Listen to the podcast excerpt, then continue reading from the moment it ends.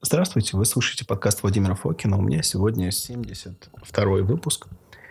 И посвящен он ЖНК белкам, ЖНК ингибитора, GNK, ну и пептидному ингибитору этого довольно важного серьезного нашего внутриклеточного сигнального пути. Этот подкаст очень интересно рифмуется с 27-м выпуском, сейчас 72-й. Он рифмуется с 27-м, то есть цифра наоборот. 27-й был сделан 4 года назад, тоже осенью, по сути говоря. И он был посвящен пептидным фрагментам эритропоэтина. Меня тогда восхищал эритропоэтин, и, в принципе, это не изменилось. Я пытался осмыслить, какие у него есть роли, если бы у него не было эритропоэза, если бы он не приводил к росту эритроцитов, увеличению гематокрита, каким бы он прекрасно был нейропротектором, и что этого можно добиться за счет так называемых пептидных агонистов рецепторов, рецепторы, рецепторов эритропоэтина. Чуть-чуть звук поправил просто на пульте записи. Вот. И сегодня такой же, в принципе, по сути, подкаст. Мы говорим про... Я поговорю про что такое JNK, что это такое, почему он важен, и как можно воздействовать. Буду говорить про конкретную молекулу, избегая, скажем так, перечисления. Просто вот как результат. Но скажу, где можно посмотреть больше. У меня есть сопроводительная презентация. Ее можно будет посмотреть, изучить. И, но видео все-таки презентации моя голова я не планирую делать. Это все-таки планируются такие авторские аудиопередачи. Содержание. Я поговорю о скучной биохимии в первой части. Вспомним, почему протекает реакция, что такое ну, вообще фермент, какие они бывают, какие есть принципы внутриклеточных сигналов. Пытаюсь их как-то объяснить. Вторичные посланники, second messenger, что такое. Во втором блоке мы рассмотрим ЖНК-белки, их функцию, участие этих белков или ферментов. Но ферменты они, но ферменты же белки. Вот. А в наших э, в нашей жизни, э, что в них хорошего, что в них плохого, какие физиологические функции они там выполняют, э, что они, в общем, делают, почему я заострил на них внимание, пытаюсь объяснить. На самом деле, одна очень простая мысль. И э, буду говорить про ЖНК-ингибиторы, как на этот путь воздействовать. Если коротко, все-таки как затравочка какой-то должна быть, что вы все-таки собираетесь продавать, нужно представить вот в общем, эти белки неспецифично активируются любым стрессом. Не знаю, вам слишком тепло, вам слишком холодно, чуть больше радиации, э, токсин, пищевое отравление, электромагнетизм, больше диета или бытовая ссора, переживание, невысыпание. Активируется ЖНК-белок. И он связан с несколькими путями, даже не с одним, смерти клетки. И он является таким вот не то что слабым звеном, если он, ну да, не то что слабым звеном и не совсем бутылочным горошком, э, ну, в общем, тем местом, где, которое, где ремешок чаще всего трется. То есть одним из таким вот, все он собирает сигналы от всего и говорит смерть. Понятно, что это тоже важный сигнал, стресс должен быть. Это будет запускать адаптивные реакции и много чего хорошего. Но именно за счет этой неспецифичности в современном мире э, он будет, как правило, повышенно активен, как уже вот умирающих созданий. То есть есть исследования на мухах, и как раз уже вот у дрозофила перед смертью активация ЖНК белков сильно повышается. Именно потому, что уже много что ослабевают, и слишком много уже поступает сигналов. Пора умирать. И вначале это будет адаптивный, безусловно, сигнал, но в какой-то момент ему придется таки последовать как э, в рамках клетки, так и в рамках организма.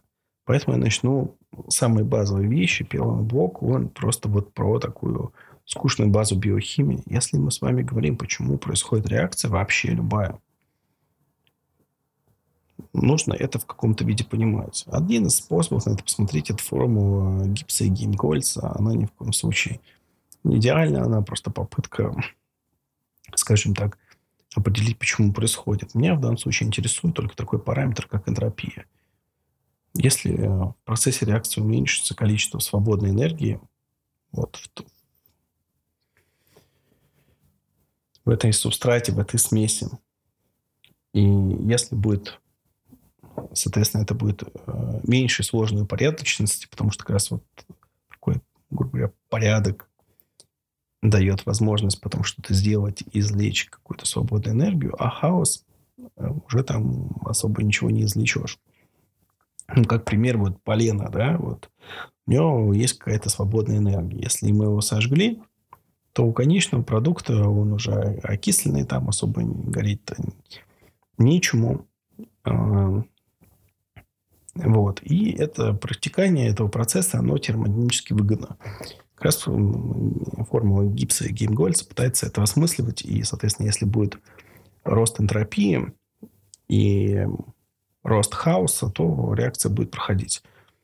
И, соответственно, это верно как для отдельной реакции, так и для организма в целом. То есть, как бы умирание человека термодинамически выгодный процесс, но это не значит, что нам ничего не нужно делать. И, коль скоро мы сегодня будем говорить о ферментах, тут важна роль фермента. Если горение – это термодинамически выгодный процесс, может, спонтанно-то ничего не горит. Вот у меня в руках маленький ремешок, который там подвязывается микрофоны, чтобы не висели как попало. Просто мне сейчас не необходимо. Он может гореть, но он сейчас спонтанно не горит, и его горение термодинамически выгодный процесс. Оно будет уменьшать вот ту энергию, которую можно извлечь вот из этой штучки. Из пепла от этой штучки уже особо-то ничего не извлечешь. Так, в такой же степени, с такой же простотой. Но он же спонтанно не горит.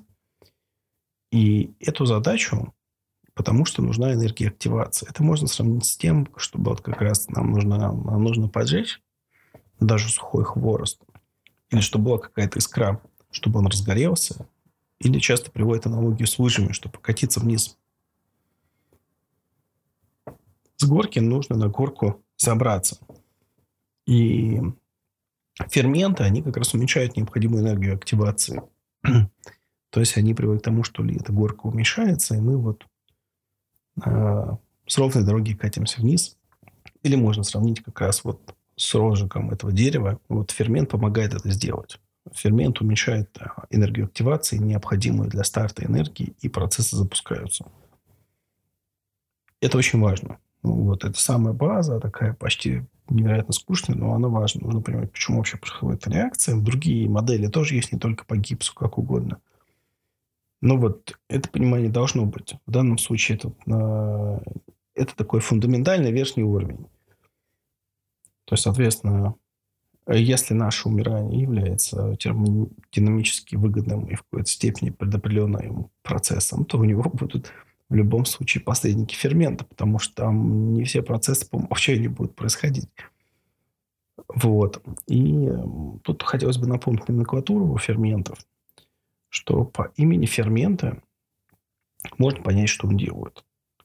Мы сегодня будем говорить про киназу. Киназа, она фосфолирирует. Она добавляет фосфатную группу. Как правило, это означает цепочку активации чего-то, неважно, хорошего, плохого, активирующего, подавляющего.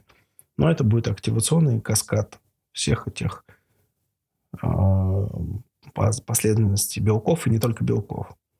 Там фосфатаза, наоборот, будет э, убирать фосфатную группу. Соответственно, карбоксилаза будет добавлять СО2, а декарбоксилаза будет добавлять. Тут даже там, не знаю, гидрогеназы, изомеразы, там реакции изомерирования, там, гидровазы, трансферазы. Все, вот эти именования, которые вы знаете. То есть название фермента, оно говорит о том, что он делает, какой тип реакции он делает. И у нас сегодня киназа, поэтому вот я к тому, что базовые, базовые самые вещи, они уже нам просто будут говорить, что вот есть киназа, значит, определенные уже сигнальчики внутри клетки, их каскады. И что это вопрос как раз активации за счет присоединения фосфатной группы. Не активации ни организма, ни чего-то там, а именно вот этой цепочки реакции. И тут важно вспомнить, что у нас есть такие вещи, как амплификация и модуляция.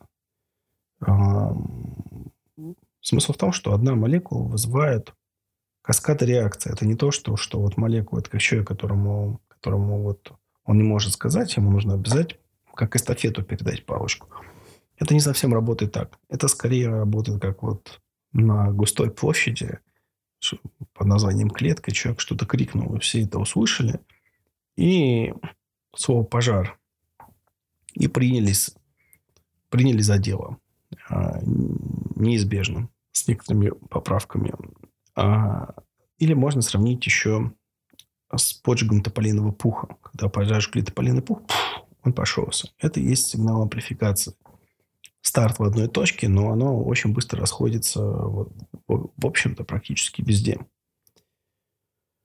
Ну вот, и амплификация передачи этого сигнала внутри клетки, она как раз, как правило, там будет сопряжена с реакциями а, фосфорилирования, реже дефосфорилирования. То есть будут как раз участвовать киназы внутри клетки самым активным образом. Ну и не, вспомню, не стоит забывать о модулярности и других принципов расхождения внутриклеточных сигналов. Примером являются янускиназы. Я их привожу, потому что их еще можно перепутать с ЖНК-белками, потому что ЖНК-белки – это JNK, а янускиназы – это JAK, то есть Jack, только без C.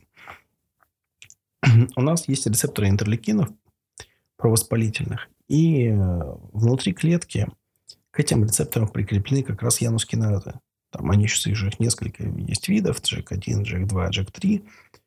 А, есть пласт маленьких молекул. Соответственно, если мы подавляем, не даем активироваться этим янускиназом, то воспалительный сигнал внутрь клетки не проходит. И это используется при ревматоидном артрите, именно причем они подавляются малыми молекулами, там есть свои сложности, они довольно сложно э, организм коррелируется, они не специфичные, то есть там буквально три вида этих янускиназ, они связаны с вот вот этим огромным обилием интерлейкинов.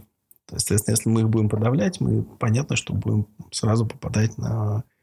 Будем резко вмешиваться как раз вот в какую-то физиологичную работу организма и будем как минимум попадать на инфекции. Тем не менее, препараты Януски у нас есть в иммунологии. Они известны в ревматоидном артрите, вот как раз в всей этой ревматологии – и вот идея в том, что вот к рецептору, провоспалительному рецептору со стороны клетки сразу представлены киназы. Вот, э, вот эти фосфорилирующие ферменты. Если мы подавляем киназы, они не могут принимать сигнал, соответственно, полноценно от этого рецептора и передавать дальше, то у нас нет всего воспалительного каскада. То есть это как раз тот принцип, который я хотел показать, что именно если у нас есть какой-то вот не момент бутылочного горлышка, а вот э, серии тонкого места в работе всей этой системы, оно не, не то, что тонко. Понятно, что это такой невероятно закрученный, лихой ансамбль сигналов, которые мы еще все можем не представлять. Но смысл в том, что плюс-минус такие места, где точка приложения может давать довольно большие плоды, их уже в современном мире можно представить и понять. И то, о чем говорит Джек, э, белки, вот самое уже только что Джек ДНК перепутал, они такие же. Еще одну вещь нужно представлять, это негативная обратная связь. А, то, что называется upstream down regulation. Шучу, конечно, это такое просто каламбурочное название. Грубо говоря, если у нас есть цепочка АБВ, Г или даже Д, то вот Г или Т, они могут приводить а, к тому, что реакция из А в Б может уже не происходить или будет подавляться. То есть негативная обратная связь. И киназа, она тоже может быть элементом, а, может быть участвовать а, в этой негативной обратной связи. То есть нам просто эти принципы не стоит забывать. Мы лучше всего знаем, наверное, в половых гормонах. Там, самый простой – тестостерон. То есть у нас гипоталамус секретирует гонадорелизинг гормон, гонадорелизинг э, под его действием передний гипофиз секретирует лютонизирующий гормон. Лютонизирующий гормон заставляет к тому, что яички секретируют тестостерон. Тестостерон, там, грубо говоря, не сам, но простите, просто Просто я уже второй раз записываюсь, первый раз долго рассказывал, и у меня сели батарейки, и я решил, нет, я запишусь цельным разговором. Вот. Но, скажем так, это имеет свои минусы по нагрузке на речевой аппарат после легкого ОРВИ.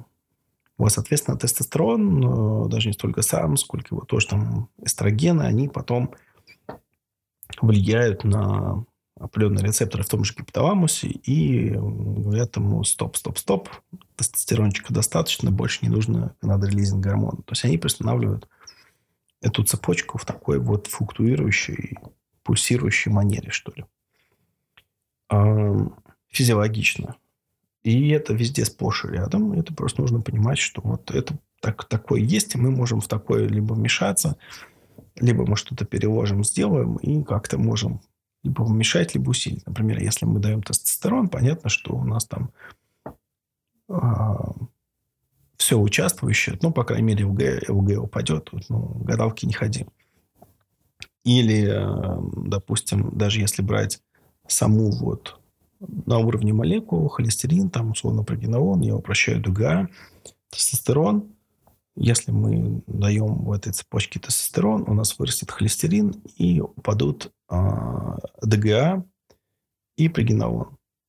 Потому что конечный продукт, можно смело предполагать, значит, эту реакцию больше не нужно вести – и изначальное сырье будет храниться, а промежуточное сырье в реакции, которой больше нет, ее будет не хватать. Это может вызывать э, физиологический перекос и психологические перекосы, например, не знаю, потому что если эти вещи не скомпенсированы, то есть к, их компенсации довольно быстро пришла вся восстановительная такая антивозрастная медицина, замешанная на гормоны.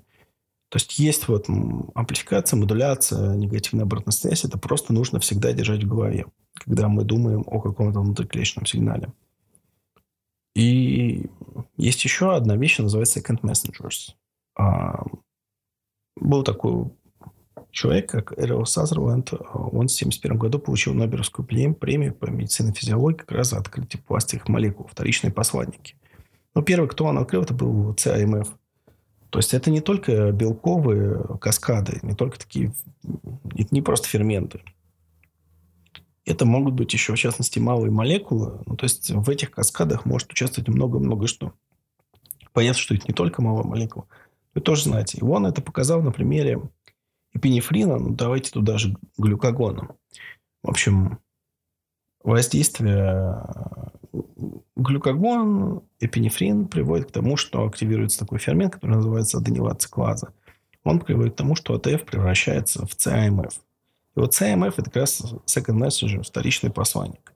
ЦАМФ э, по цепочке реакций там, через протеин киназу А приводит к тому, что подавляется гликоген синтаза, гликоген не синтезируется.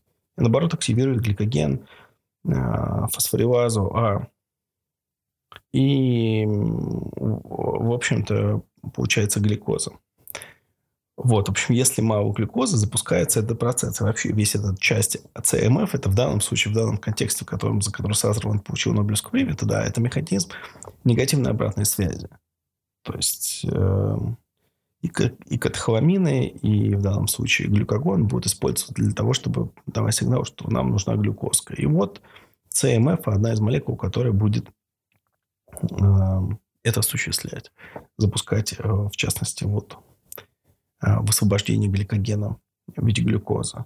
То есть, что будут, цикли... что будут uh, second messengers, что вот киназа, негативная обратная связь, как будто все это будет. Ну, что для нас это значит? Мы... Нам нужно помнить, что вообще делают ферменты, вот, уменьшают необходимую энергию активации – нам нужно не забывать о каскадах внутриклеточных сигналов. И вот с этим же информацией, когда мы видим название JNK, последнее слово киназа, так и это, она и есть. CJUN N терминал киназа.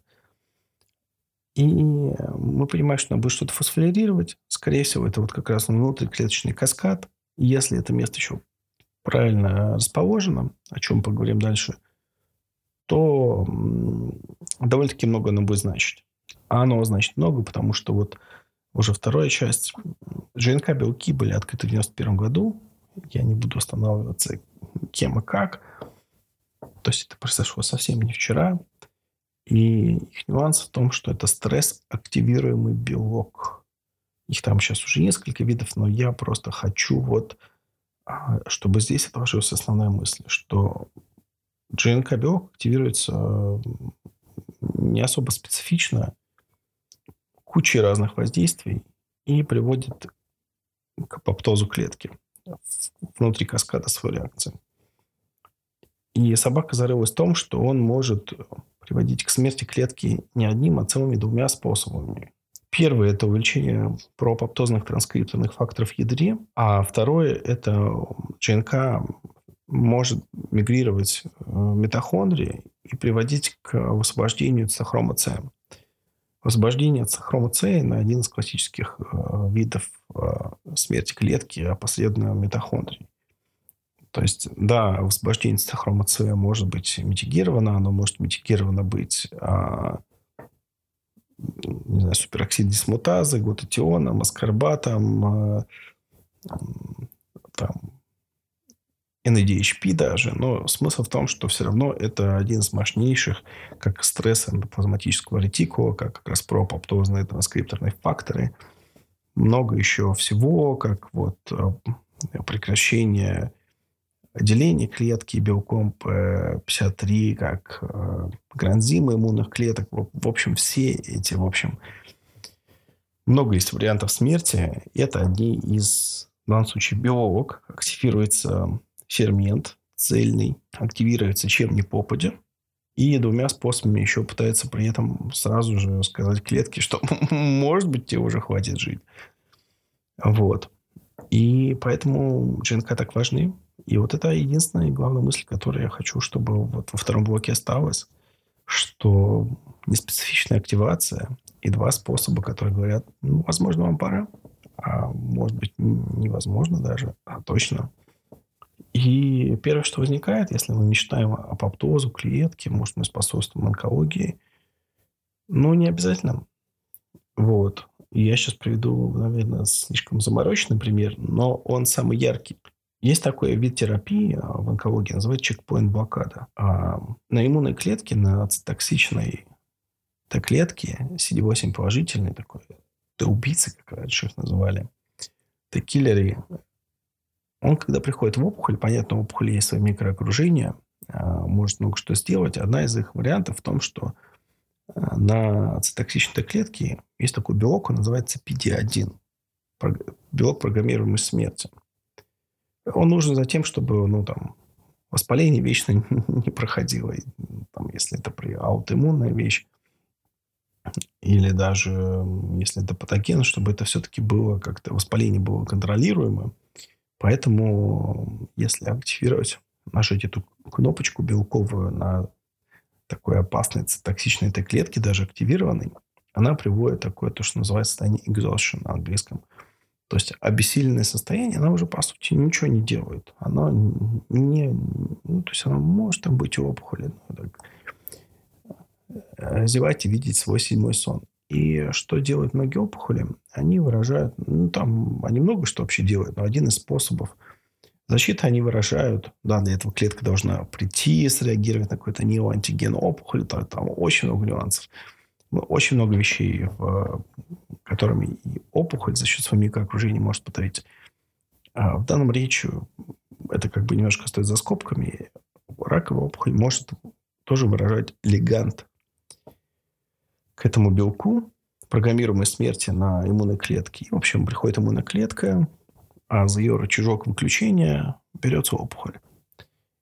И в общем, изобрели такие препараты, как называется чекпоинт-блокада, которые связываются с вот этими рычажками на опухоли. И, это, и иммунные клетки уже как вот э, собака, спущенная с цепи, начинает, если может, это тоже, тоже не гарантированно, это много, много нюансов его, но в частности в, в меланоме и в некоторых видах раках крови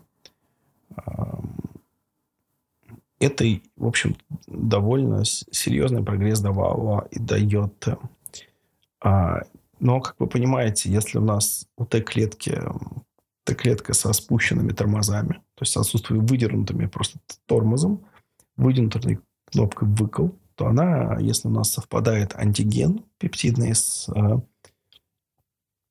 у опухоли с тканью, то потом эта клетка будет разносить ткань. И такие действительно случаи в виде побочек клетку но бывают. И они могут закончиться смертельным исходом или там потери функциональных эндокринных органов. Человек будет там. Но смысл в том, что если такое случается, скажем так, у людей во время чекпоинт-блокады, это потом лечится глюкортикостероидами. Казалось бы, глюкортикостероиды будет иметь а, противовоспалительный эффект и, возможно, антионка, но вот подавление вот таких гиперактивных иммунных клеток потом на сам эффект прогресса, подавление прогресса опухоли никак не влияет. Также здесь. Так что, во-первых, ГНК, если он не приводит к апоптозу, а апоптоз тоже и смерть клетки тоже может быть э, и про онкогенной активности, если эта еще часть активируется, так как а, ЖНК-белки будут активироваться фактором микроб, некроза опухоли альфа, интерлейкином 1, то есть вот все этой классикой, то воспаление такое неконтролируемое тоже вот про онкогенный процесс. И, в общем, в принципе, если брать ЖНК и онкологию, то как раз вывод такой, что ЖНК как раз э, в большинстве опухолей повыше будет иметь большую выраженность, повышенную выраженность, иметь огромное влияние на как раз на как прогресс э, самой опухоли – и так как на процесс в его микроокружении, то, что называется tumor microenvironment. Как-нибудь, как-нибудь я через сто доделаю подкасты по базовой налоги, то, что хотел. И потом я уже... Мне это даст возможность заниматься иммуноонкологией, аллергологией, тоже делать хотя бы базовые какие-то вещи, что-то рассказывать. Но смысл в том, что как раз опухоли больше выражает ЖНК, хотя можно, казалось бы, что если вот мы там подавляем процесс апоптоза, может быть, наоборот, это будет не совсем так, в общем. А, не совсем это так. И в большинстве случаев ГНК и онкологии, э, вот на 19 слайде есть а, а, как раз микроокружение опухолей, то, что нам нужно – и, в общем, ЖНК, как правило, будет про онкогены, влиять на век, влиять на ангиогенез, соответственно, потенциальное распространение самой опухоли по организму. Что вот так. В целом понятно, что ЖНК-белок, в зависимости от контекста, можно иметь и онкогенный, и антионкогенный эффект, но в целом это так. То есть мы имеем в общем, в, в части онко он не является фактором риска. Об этом как-то почему-то много получилось то, что я говорил. Следующее такое вот место, куда тоже люди прикладывают внимание, это печень. Как вот лаборатория ядов, который принимает на себе практически все удары в первую очередь. Мы тоже видим, что повышенное это здесь уже на 18 слайде у меня там очень классное, кстати, название, смотрю на английском. A liver full of junk. То есть как junk, ну, это как мусор. Эм, печень полная джинка, то есть джанка, мусора. А, ну, как food. И, в общем, это обзорная статья. И как раз, в общем-то, там прекрасно подчеркивается, что именно как раз провоспалительные факторы типа фенолальфа, интерлейкин-1, реактивные виды кис- кис- кис- кислорода, токсины, радиация, лекарства там, от банального простомола, стресса до паразоматического ретикула тоже один способ смерти клетки, некоторые свободные жирные кислоты, метаболические изменения. Вот, оно все стимулирует ЖНК, и это способствует не очень хорошим вещам по части печени, тоже по части воспаления, фиброза, онкогенности, печеночной, метаболических расстройств, там, ожирения, в частности, печеночному стеатозу и инсулинорезистентности. То есть вот так. То есть повышенный ГНК будет означать, говорю, ГНК очень хорошо, вот э, если кто-то хочет как-то вот в контекст получить старение, есть довольно древняя книга ну, по, по современным меркам и объемам исследований 2008 года Алексея Александровича Москалева а, по-моему, называлось «Старение гены», и там есть вот, он изначально занимался как раз геронтологии, если так можно сказать, э, дрозофилы, и там это было фокус. И он там как раз писал, что вот дрозофила с возрастом ЖНК более выражается. Понятно, что вот и здесь э, нужно понимать, вот я, правда, это не сделал в первой части, но я это делал в 29-й лекции по фотобиологии, то, что называется бифазный эффект, что небольшое воздействие чего-то очень часто имеет положительный эффект и адаптационный эффект для системы, а большой эффект э, будет причинять очень большой вред. И именно в ДНК выраженности печени и, и вообще в целом это будет именно так. Я специально на 19 слайде э, подавил, э, привел примеры как раз применительно к дроздофилии, что ЖНК сигналинг является в небольшом количестве как раз стресс-активируемая такая вот штука, которая будет инициировать цитозащитный эффект. Вот, а, там будет инициировать починку ДНК, аутофагию, какие-то выраженности антиоксидантных ферментов. Но с возрастом будет все больше этого ЖНК и больше всего сигналов, что все-таки, может, вы уже умрете на уровне клеток. И если мы берем все-таки не, не муху, а человека, то вот идея такого бифазного эффекта, что с возрастом ЖНК-белки а, будут больше работать, больше факторы будет человек воспринимать как стресс. И подавление, я не являюсь ни в коем случае под поклонником там, индуистских тенденций, всякие там эти чакры. Я знаю, что там сейчас популярно, как пусть воины осознанности этим занимаются. Это не моя чашка чая, скажем так. Я ко всему нормально отношусь, но просто не моя чашка чая. Но я хочу привести пример, и я его приведу, наверное, отсюда. Есть такой тип медитации, называется випасана. Динамический, вот как можно вот воздействие аккуратное, мягкое, физиологичное подавление в условиях, когда этот ЖНК-белок в современной среде, он и будет переактивирован, мы постоянно всегда говорим про стресс, факторы среды, и вот именно ЖНК белок – это то, что, как говорится, принимает на себя все и потом может э, передавать привет дальше. Только его привет, он э, в виде клеточной, как может быть, в чуть-чуть в виде адаптации и положительных эффектов. А если слишком сильно вы вопрошаете ЖНК-белок, то он будет просить смерти а, тому дому, в котором его слишком сильно теребят. Ну и какие выводы? Вывод основной, что да, в общем-то, неспецифично активируется всем подряд, любым условным стрессом, что у него есть два механизма влияния на апоптоз. Это через митохондрии, через транскрипторные проапоптозные факторы в ядре. А у него сложная такая роль в здоровье э, очень много сейчас они исследуются. Я пытался описать как раз за счет бифазного эффекта. Он помогает понять роль ЖНК.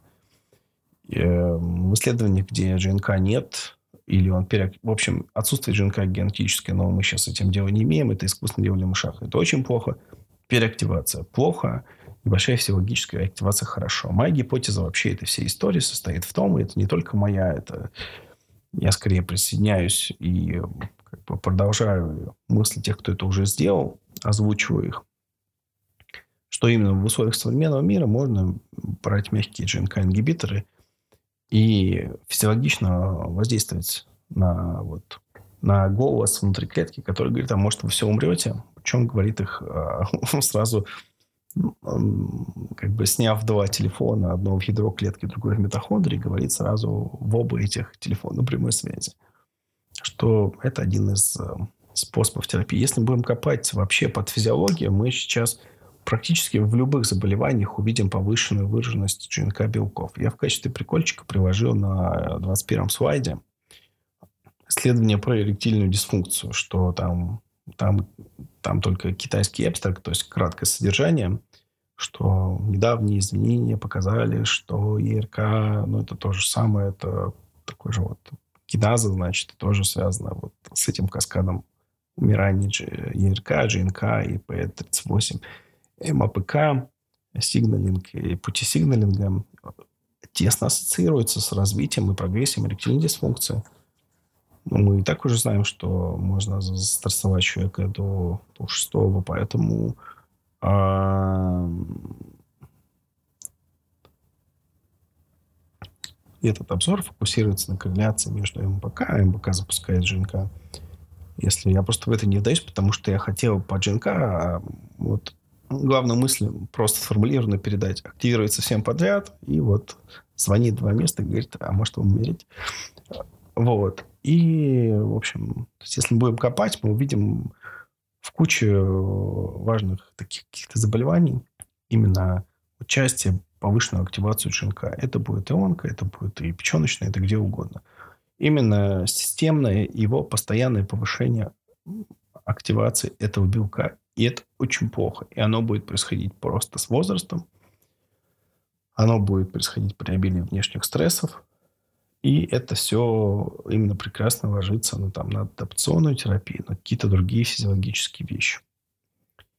Теперь переходим уже к решению. Я сфокусировался на дом, и я как раз на 23-м слайде на метке Экспресс предлагаю ссылку, и здесь просто даже на скриншоте показываю, что ДНК молекул, которая там даже просто это не все, что есть. Это просто конкретная библиотека, вот э, место, где можно что-то купить, нарыть. А, каких-то молекул химических по суперзавышенной цене, правда.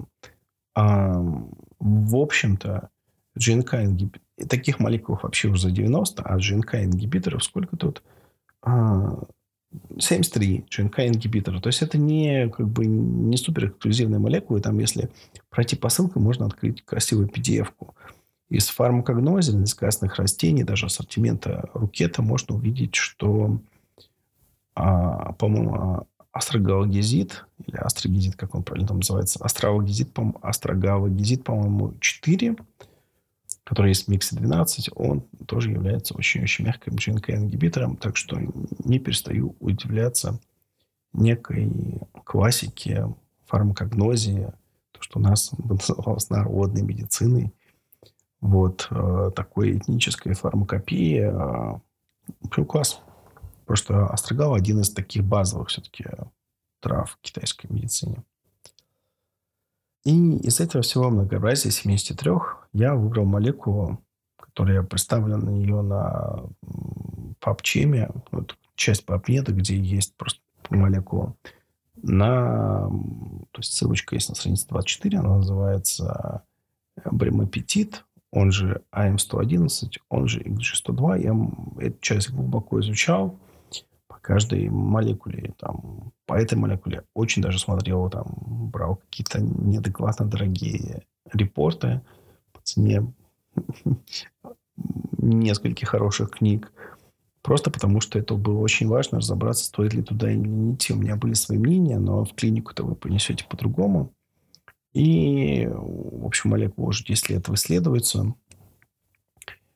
И только это. Почему я остановился на вот XG102, она же AM111, она же бремапетит, он же там GNK1 ингибитор, и названий у них много, там можно не расслабиться.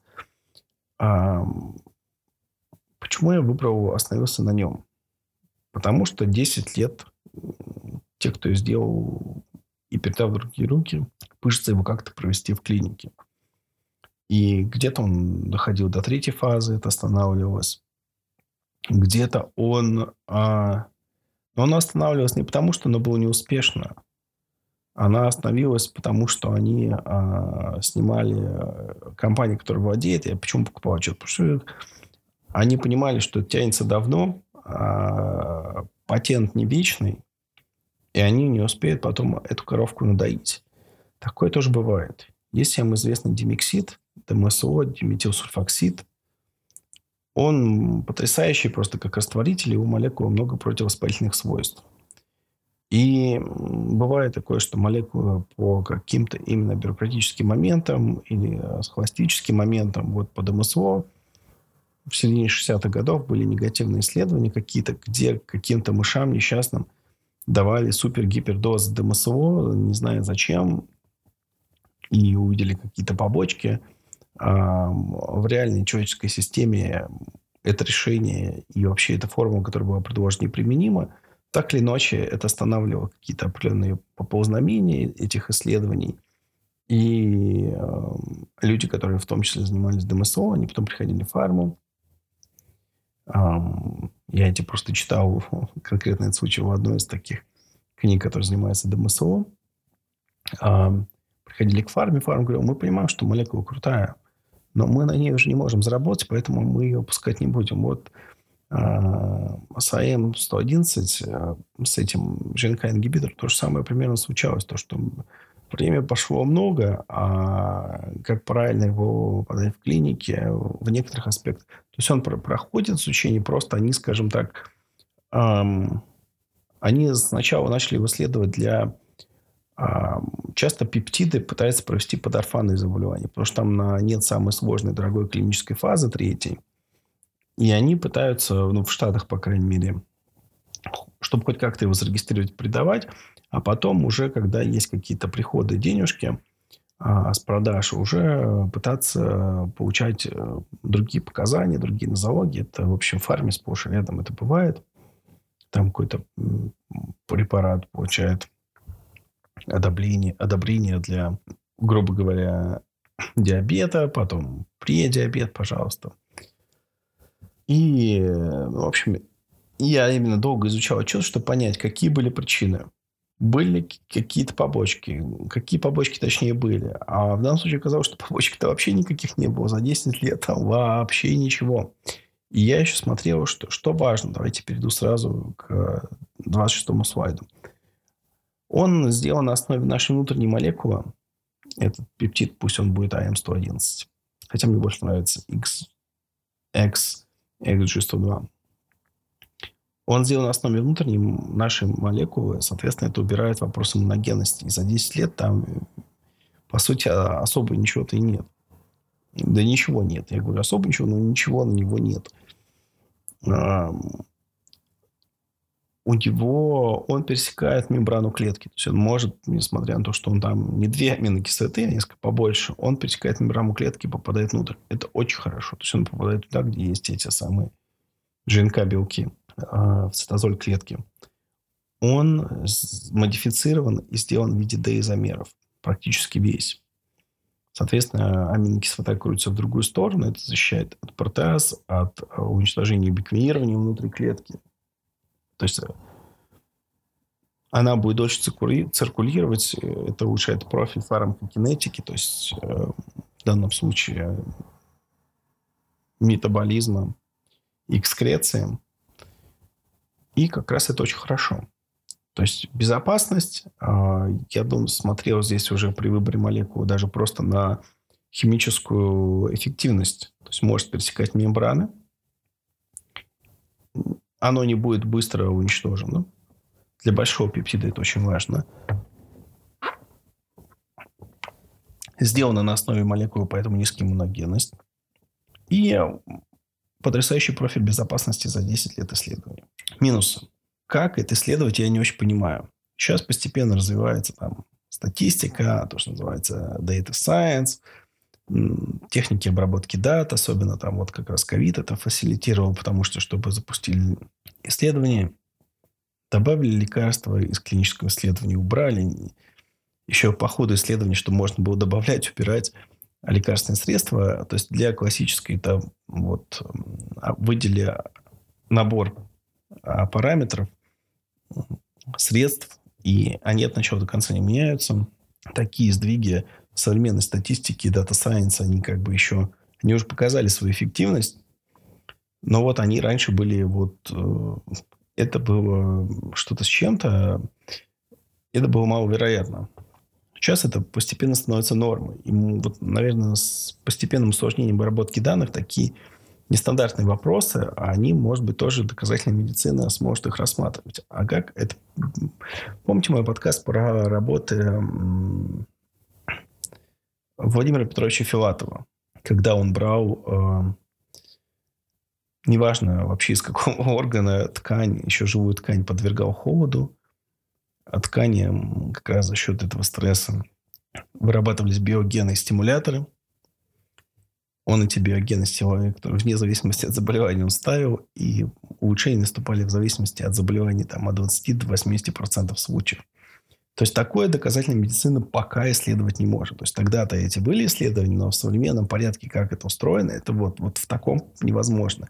И ЖНК, если он активируется любым стрессом и подает сигналы смерти, как вообще это можно привязать, понимаете, чтобы Почему тоже еще любят орфанные заболевания? Тут, тут не столько, скорее, орфанность имеет, а имеет важен максимально точный, а именно в доказательной медицине в клинике, точно и шикарно описанный механизм причинно-следственной связи. Вот какой-то вот патомеханизм именно на уровне какой-то реакции.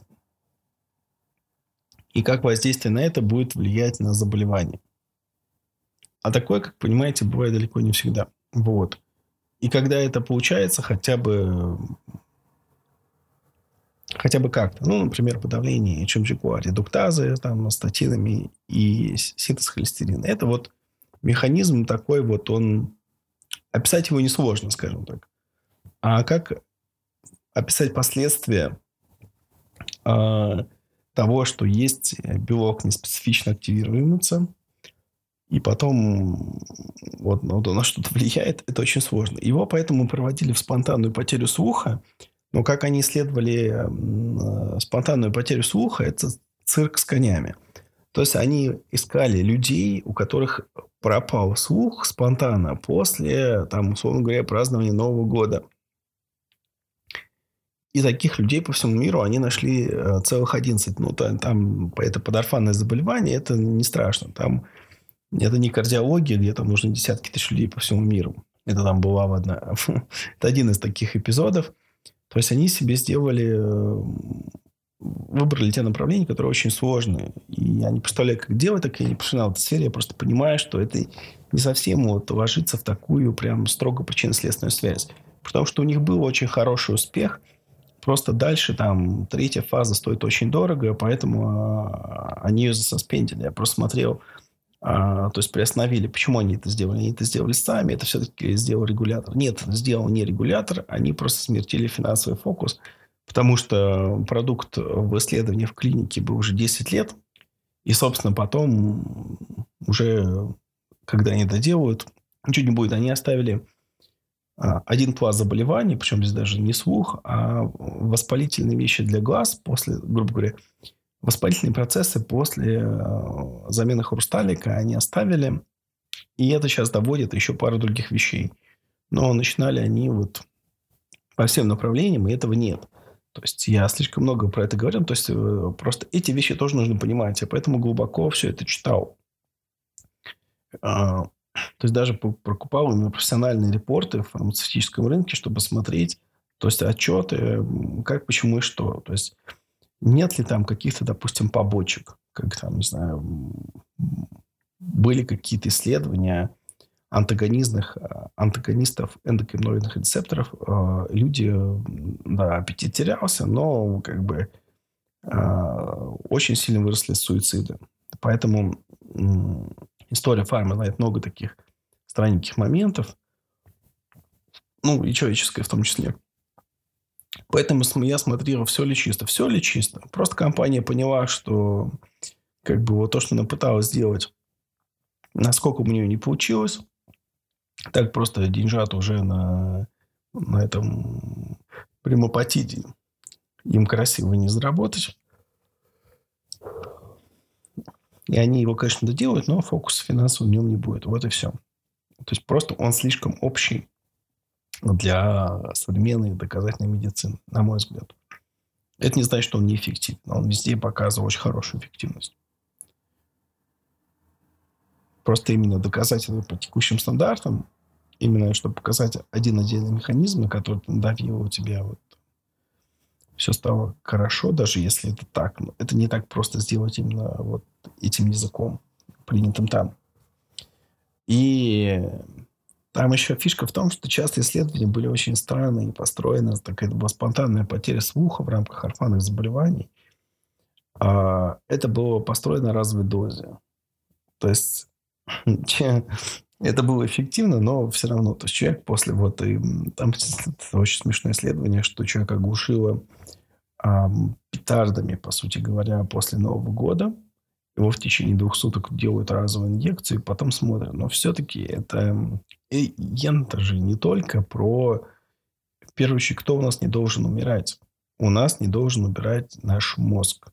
Вообще нас, наш главный как бы кладезь безопасности, это он наша большая и, надеюсь, чем-то забитая голова. Потому что как, как только будут умирать нейроны, даже если будет какой-то чудесный нейрогенез, который у нас не очень даже по сравнению с птицами, там, с рыбами, э, то новый нейрон не будет вставать на место старых во всех этих сетях с проросшими синапсами. Поэтому вот конкретно нейроны должны жить. И поэтому тоже, что не, не дает внутри нейронов прям так активно запустить апоптоз, это тоже хорошо. Просто потому, что когда есть э, центр управления полетов, э, вариантов спасения несколько больше именно таких собственных. Вот. И еще, наверное, минус, который я бы отметил, что именно компания, ну, я уже сказал, что компании, которые владельцы активом, они просто сместили фокус на другие проекты финансовые именно. Ну, да, там, где можно еще успеть пропасть, пройти там клинику там быстрее, там это несколько лет всего лишь. И не 10, и уже здесь у них получается не 10, а они в 15 попадутся. И у нас у них останется там всего ничего, чтобы на этом заработать. И они решили, что может у них есть какие-то, как у коммерческой компании, более легче варианты у компании, которые вот управляют этим портфелем. Поэтому они в клинике оставили, но какие-то самые но места, где были денежно затратными, они просто срезали. То есть по безопасности пептида никаких вопросов нет. Также он хорошо проработан в плане там, дозировок и все прочее. И способов доставки. Они, правда, в основном кололи туда, куда нужно, под века или, или в ухо. Но не обязательно это все делать. Есть области применения? А, я сейчас буду говорить и про клинику, и разные фазы. Это болезнь Альцгеймера и деменция, потому что нейроны должны жить вечно и оставаться в тех цепочках, которые есть. Это самая очевидная вещь. А, ну, антиэйдж просто эффект, я бы сказал, такой правильный, что потеря слуха и вообще сенсорики. Вот. А, я бы, думал, не ограничивался только слухом, я бы ограничивался еще острота зрения. Но, в общем, это просто очень неспецифично, и где-то он там будет вылетать. Исследователи пытались что-то идти в сторону инфаркта, инсульта, но как бы результат именно до клиники пошли в итоге с клиникой там зрения и в основном в э, потерю слуха, на самом деле. Воспаление глаз, воспалительное заболевание глаз, а, узкая ниша по снижению воспаления после пересадки хрусталика. В общем, там они еще официально остаются, все остальные остальные прикрыли. И там занимались урологией, там некоторыми почечными заболеваниями, интерстициальным циститом. То есть, но это, как же говорил, я поэтому сначала говорил просто про ЧНК. Там основное это приложение, что мы давим вот эту кнопку, а может мы умрем, и физиологично, маленькими очень дозировками. И таким образом, там, если брать как это как будущий продукт какой-то рукета, может быть, да, может быть, нет, то получается это какая-то вот такая а, такая вот помазал руки, у тебя випасны, или укололся, и ты уже как у тебя динамическая медитация, и тебя вот это все э, не, так сильно. Тут вопрос-то не в том, что воздействие, а чтобы мы на него не реагировали, как вот как, вот, как я говорил про янус киназа, интерлейки, к рецептору интерлейкина присоединяется интерлейкин, дальше сигнал не идет. И у нас тоже такое может быть, что стрессоров много, но дальше сигнал внутрь нас не идет в эти самые, как психологически, субъективно, так, и на ЖНК белки. Ну, про безопасность я уже говорил, что тут понятно, сколько ставили, а, куда ставили, как ставили, и он удивительно безопасен. И пытались они на животных сделать там, типа, такие модели по спонтанной потере звука, тоже и разовые дозы, то считаю, что А, внешние факторы стресса на нас действуют постоянно. И разовые, разовые уколы, это как разовая там какая-то такая, условно говоря, медитация, какая-то такая практика, где человек немножко отключается от этого вокруг FM.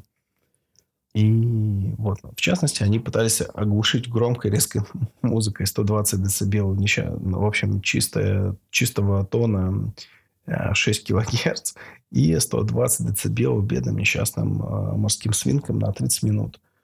И увидели, что ну, как бы и обкалывание и до, и после дает значимые долгосрочные эффекты именно этим GNK-ингибиторам, о котором я говорил. АМ-111, он же XG102, он же бремапетит. Ну, вот, я даже не буду развивать животную вещь, даже один слайд удалил из финальной версии. Если что, у меня есть там суммирование. Правда, не знаю, кому это нужно будет. Так или иначе, если коротко, я буду вот... Э, э, этот белок я давно искал, кого синтезировать. Это просто стоило как... Я это делал в рамках личной деятельности, и поэтому, конечно, это стоило как чугунный проход. Но я нашел адекватные варианты. Ну, плюс-минус там, сравнимо с ценой того же Побиса, наверное. Вот, то есть там никаких-то суперкосмических цен нет. И, э, в общем, GNK-ингибиторы, они позволяют ослабить хватку стресса на вот сигнал внутрь нашей клетки «умри, умри». И это как раз мягкое, очень мягкое подавление этих ЖНК-белков. Поэтому это так сочно и хорошо, и это так перспективно. А самим там ЖНК-белкам в исследовании получается уже ну, там 35 лет практически. За 30 лет молекулы ГНК-ингибиторов разработки десятки. Ну, то есть даже на метке экспрессе мы сходу увидели только 93 ингибитора. Значит, по факту их ну, еще несколько больше. Да. В общем, их можем смело говорить, что их под сотню. Только тех, которые синтезируются, то есть активно коммерчески, даже для лаборатории, изучаются. Вот. Сложность в том, что их очень сложно перенести. Сложность в том, что сложно. Да, сложность сложно в том, что сложно. Это так. Это немного с точки зрения физиологии, там, не знаю, адаптационной терапии, когда вот я говорю Филатова, вот этих таких вещей банально житейских, он интуитивно понятен. Но когда мы будем пытаться описать это в логике такой частично бюрократического языка, клинических исследований, доказательной медицины, это будет гораздо сложнее. И несмотря на то, что я уверен, ЖНК-ингибиторы какие-то пройдут, потому что они уже прошли, просто компания поняла, что она, она не срубит на нем. Сама молекула потрясающая, она сделана э, очень грамотно, скажем так, и очень толково но она, это не должно нам мешать ее использовать. У нее совершенно потрясающий профиль безопасности. Поэтому я это точно буду прикладывать туда усилия. Не сейчас, чуть позже, когда я буду там больше к этому готов, в том числе финансово. Потому что это такое хобби, как кто-то любит рыбалку, на что-то еще там тратить деньги. Я вот люблю находить молекулы и потом делать так, что они становятся популярными и доступными ряду людей. Это все. В общем, я хотел рассказать, что есть такие ЖНК-белки, что они не специфичны стрессу и делают много чего плохого. Чтобы, если пере, переактивировать, самое страшное, что они будут делать, приводить к апоптозу нейронов. И, в принципе, это, это будет довольно большой дестабилизацией системы и сдвигом ее в сторону как раз состояние а, с меньшей свободной энергией гипса, который можно назвать смертью. А, поэтому заниматься этим нужно. Мы и так этим занимаемся, когда занимаемся там, адаптируемся к физическим нагрузкам, когда учимся там корректно реагировать на психологические стрессы. Мы и так всем этими ЖНКами, белками занимаемся поведенчески или как-то еще. А я предлагаю заняться этим и биохимически. Все, всем спасибо. Буду рад, если эта странная странность кому-то понравится.